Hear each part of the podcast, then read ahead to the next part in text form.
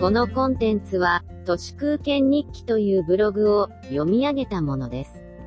2021年1月16日土曜日、会食時の感染予防編という、何の工夫もない、やってる感フルマックスの内閣府による動かないテレビ CM が未だに大量に流れていて、絶句します。お願いベースという謎の日本語が気持ち悪いです。あくまでこれは、命令ではなくお願いなんですよ、というエクスキューズなのですが、本質的な意味は、俺にはそんな権限ないから、知らね、ということですね。今更命令ベースの罰則化とか検討し始めていますが、そんなこんなで法改正された時には、都内から飲食店もすっかりなくなっているのではないかと思います。お願いベースとは、朱子学カルトのしょぼいを立場ご身分を持つ者たちの悲しい言い訳なのです。普通の日本人は、組織や会社のことが心の底では全然好きではなくて、それぞれの忍耐の限界を超えると、心が折れて、途端にサボタージュに転じます。リーマンショック以降の日本人のサボタージュは、わざと生産性を下げること、そして消費しないこと、買うにしても安いものしか買わないこと、それから結婚したり子供を設けたりしないこと、などなど、地味ではありますが確実で必要な GDP を下げるサボタージュ活動を続けています。リーダーのいない全道のような闘争活動です。昼間に散歩に出ると、お天気も良いので人手も絶好調。ランチのお店は行列ができてたりして、これのどこが緊急事態なんだよって思いますが、この人手の多さも、実は、一つのサボタージュかもしれないなと思います。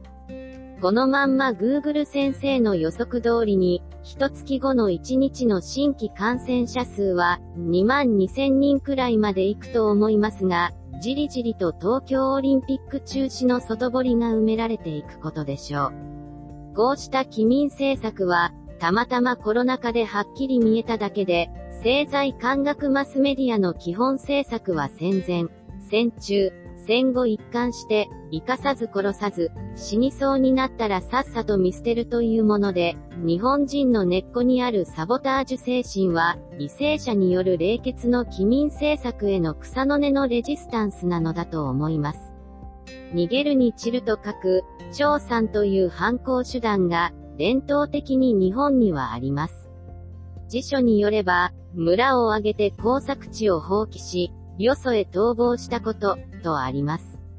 そっといなくなる、言葉とは裏腹に働きの手を止める、生産活動をわざと非効率にして、最後にはいなくなる、といった方法は、とても日本的だろうと思います。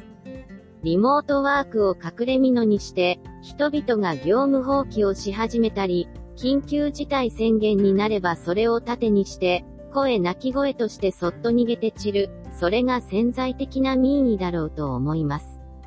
緊急事態宣言の下でも政財官学マスメディアを挙げて堂々とルールをねじ曲げてでも行われるものは、この国の本質そのものです。オリンピック、大学共通テスト、大学ラグビーなどは、死んでも予定通りに行われようとしていますが、その裏にあるのは、国粋主義としての軍隊制です。普通の日本人が逃げて散るのは、こうした狂気、朱子学カルトからのトンズラだろうと思います。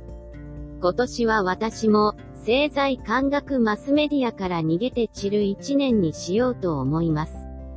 それはつまり、しょぼいを立場ご身分の朱子学カルトに報われるための努力なんて、一切しない人になろうということです。なんと言っても、食えない奴になることです。物言わず、そっとシステムからいなくなります。あるいは、アメリカ人がアホみたいに熱狂しているものを狙い撃ちして、ポイポイ捨てていく、今年はそういう一年にしようと思います。以上、本日も最後まで誠にありがとうございました。人の行く裏に道あり花の山。